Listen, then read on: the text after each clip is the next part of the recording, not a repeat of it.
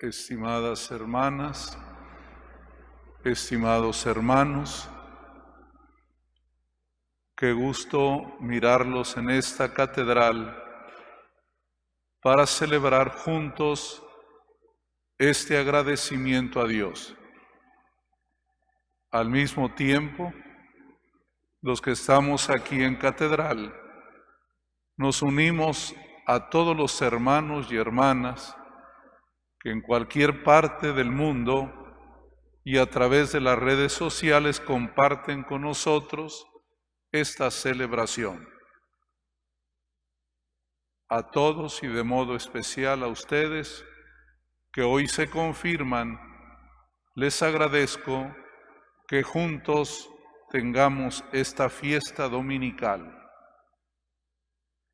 Quiero invitarlos a todos a unirnos a la celebración de esta jornada mundial que propone la Iglesia Católica para celebrar a las abuelitas y a los abuelitos.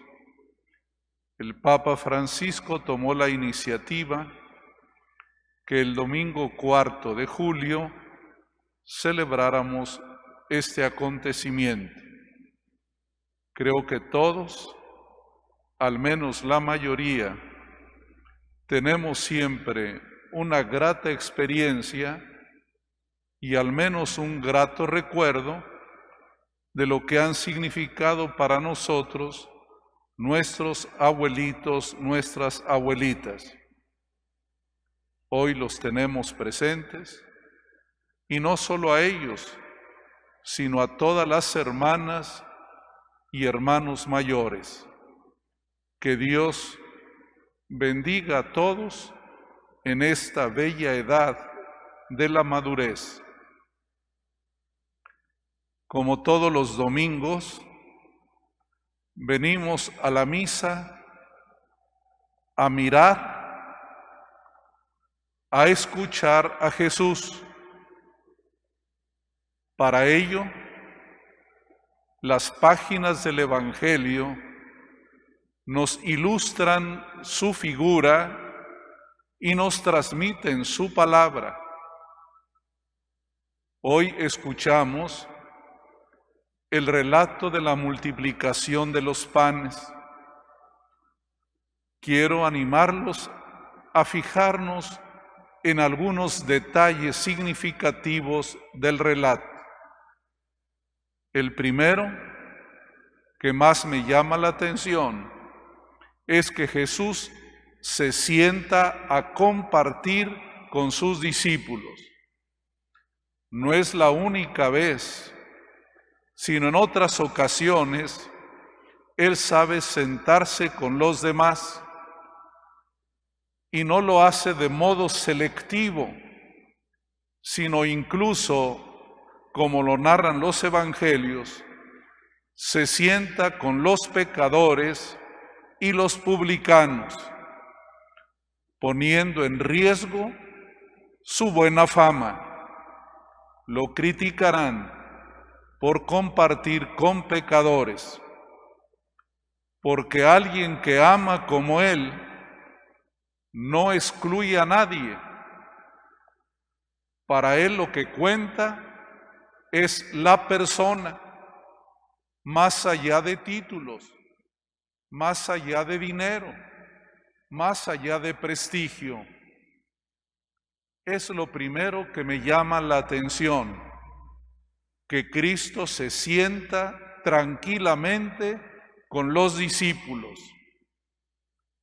A veces tenemos que caminar y dialogar caminando, pero siempre el sentarnos nos da la oportunidad de mayor serenidad y de ponernos atención unos a otros, como lo hacen ustedes en casa cuando tienen la oportunidad de comer juntos. ¿Qué es lo que hace Jesús a la mesa? Primero, comparte las palabras, el diálogo Qué importante es cuando nos sentamos poder platicar, poder intercambiar nuestros sentimientos, nuestras opiniones, nuestra visión de la vida. Cuánto bien nos hace dialogar. Es como un bálsamo en la vida. No hay cosa más triste que sentarse a la mesa con alguien que no quiere hablar, que está molesto, que decide ignorar. Jesús a la mesa entabla diálogo con sus discípulos. En esta ocasión hablan de algo muy importante. Ven a mucha gente y les pregunta qué hay que hacer.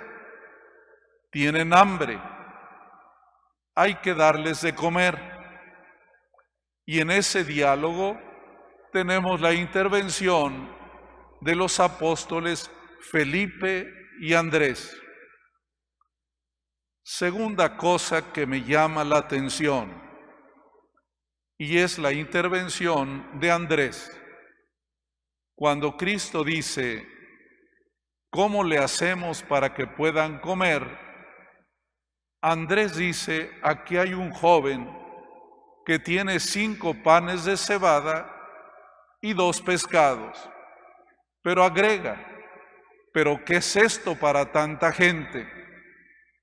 Sin duda, hermanos, que el hambre, la necesidad, siempre nos hace esa pregunta.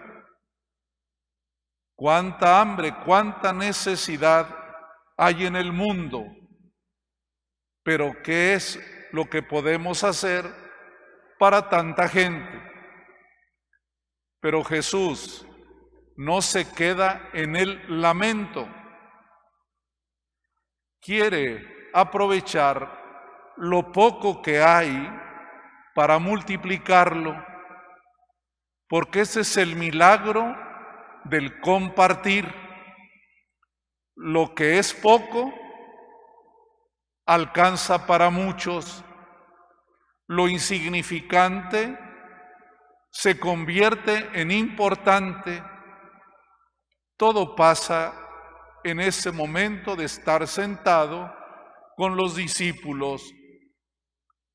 Surge el deseo de compartir, de tomar una decisión. ¿Qué es lo tercero que hace el Señor Jesús? Le da gracias a Dios. ¿Qué es lo que permite compartir? entender que lo que tenemos es un regalo de Dios. Cuando uno piensa que las cosas que posee son fruto de su propio esfuerzo, de su propia conquista, la consecuencia es el egoísmo. Es mío, yo lo conseguí, no tengo por qué compartirlo. Pero cuando miras al cielo y entiendes que eso que tienes es un regalo de Dios, agradeces a Él y surge en ti la necesidad de compartir. Se rompe la barrera del egoísmo. Jesús nos enseña a agradecer la cuarta cosa que me llama la atención es que sobrando comida, Cristo les pide que lo recojan, que no desperdicien la comida. Ya saben que uno de los grandes problemas que tiene el mundo es que mucha gente no tiene que comer, pero al mismo tiempo hay mucho desperdicio de comida.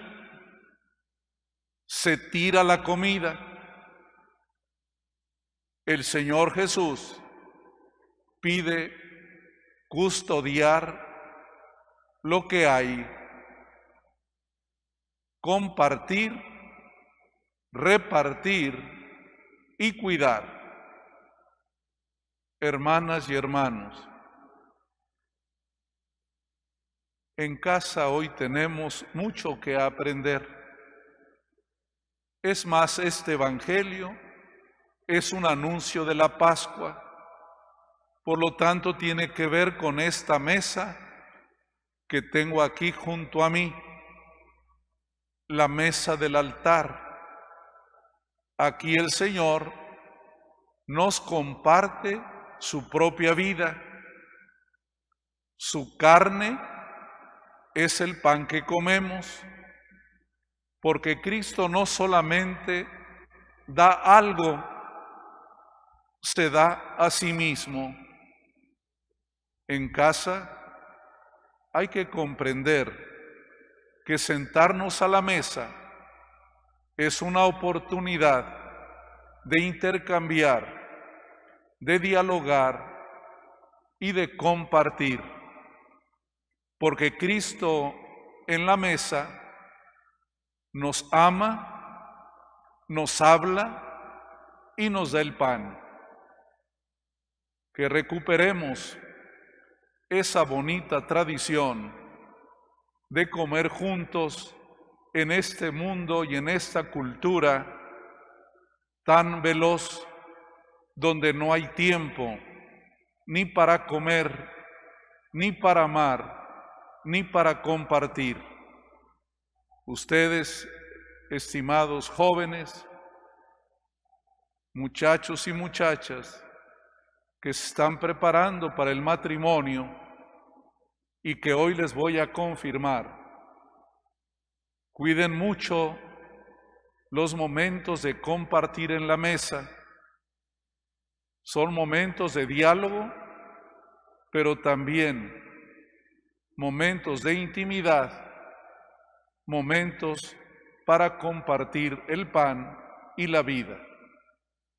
Que el Señor nos asista y nunca olviden a la mesa a las abuelitas y a los abuelitos.